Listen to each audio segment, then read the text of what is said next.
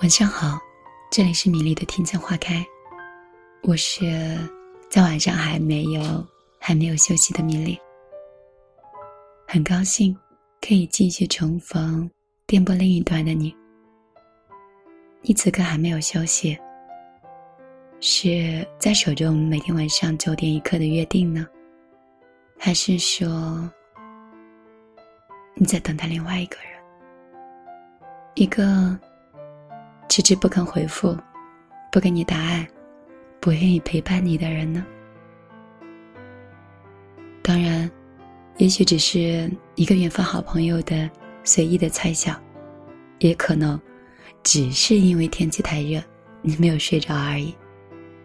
没关系，不管是什么样的原因，米粒给你讲一个故事来听好吗？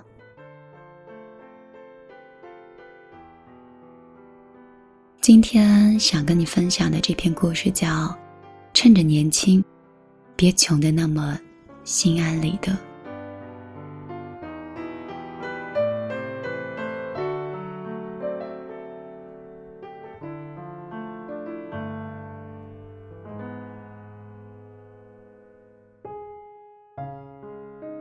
研究生第二年刚开学的时候。隔壁寝室的两个女孩小轩和方静，因为奖学金的事儿，就闹翻了。没有被选上的小轩气势汹汹地找到了辅导员的办公室，进门就问：“老师，为什么研一的时候我申请助学金，然后大家就可以考虑到每个学生的家庭情况，到了奖学金的时候就不行？”我跟方静的卷面的分数是一样的，只是量化分数上我比他低了几分。他弹琴弹得好，歌唱的也好听，轻轻松松的就比别人拿到了更多的量化分儿，这还不是靠家里有钱吗？他家庭条件这么好，还争这些干什么呀？老师说：“小轩啊。”奖学金的考量标准呢，不是比谁家更穷，谁家的身世更可怜。一级奖学金的名额只有一个，也只能授予最优秀的那个学生。方静担任班长的期间，不仅为班里做了大量的服务工作，同时他成绩很优异，而且这是大家投票的结果，不是因为对方的家境优越。而把荣誉给了对方。小轩听完之后，瞬间羞愧不已。有时候，我们习惯性的将贫穷当成了一块筹码，来换取世界的同情和怜悯，但是却忘了，同情终有尽时，怜悯终有限度。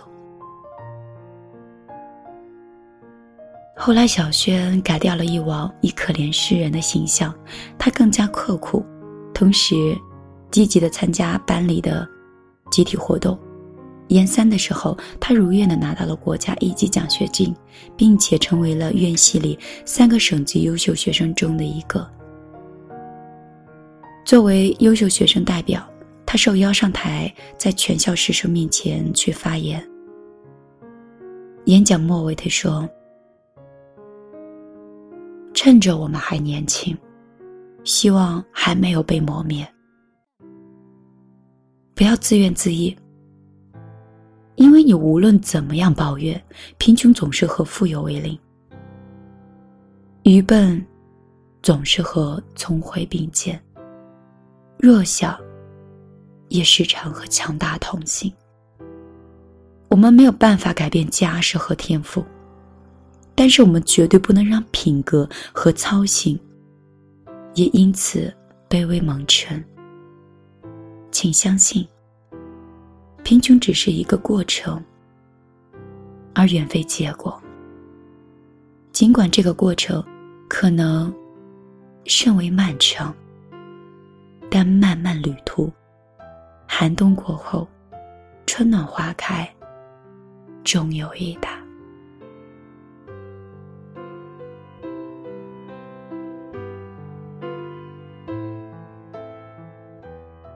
故事很短，但是我自己很喜欢。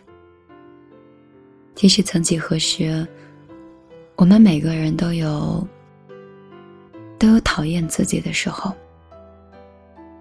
讨厌自己在本该拼命的岁月，却烂出一副理所应当，冲出一副理直气壮的样子。明明自责、不安、焦虑。惶恐，同时又心存侥幸，畏首畏尾，贪图当下的安稳，害怕一举一动都会带来麻烦，又担心岌岌可危的结果提前到来的时候变得一无所有。没有人能够幸运的成为那只从温水中跳出去的青蛙。其实你根本没有必要。做出什么惊天动地的改变？只是要趁着我们还有激情，我们还有梦想，趁着我们还年轻，还可以飞扬，我们就要跳出温水，跳出舒适，去做一些什么。我们都不能让自己穷的那么心安理得。我是米粒。这里是米粒的听见花开，会用我的声音，我的思想，我每天晚上的碎碎念，陪伴你一个人的睡前。你如果喜欢我，你可以通过你手机的微信直接搜索公众账号“米粒姑娘”。米是大米的米，粒是茉莉花的粒。红头发的漫画女孩，就是我了。如果你没有打错字，你就可以找到我。当然，嗯，如果你想添加我的个人微信的话，你到公号里来，我把我的号码和联系方式留在了一朵玫瑰花里。走之前，把这朵玫瑰花放在你的枕前。如果你半睡半醒，可以在无聊的时候过来找我。怎么办？跟你聊着聊着，自己快睡着了。就这样吧。如果你找我的时候，我没有理你，那就真的是睡着了。没关系，明天还是会如约到来的。今天晚上就到这儿，晚安，好梦。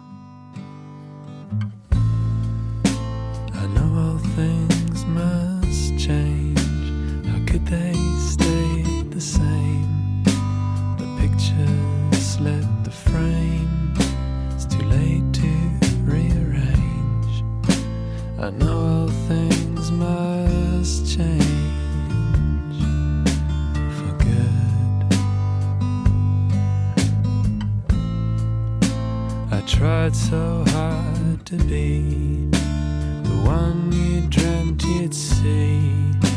Made a prison out of me when you asked to be set free.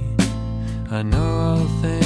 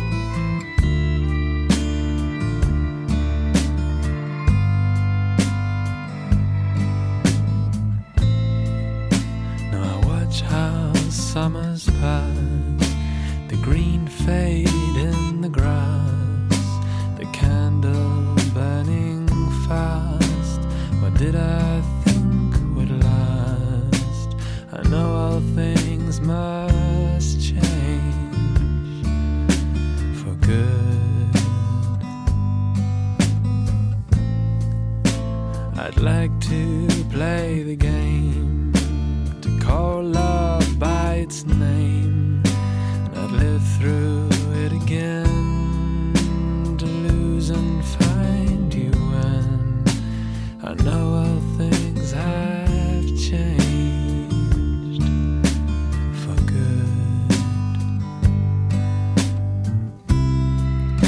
The taste.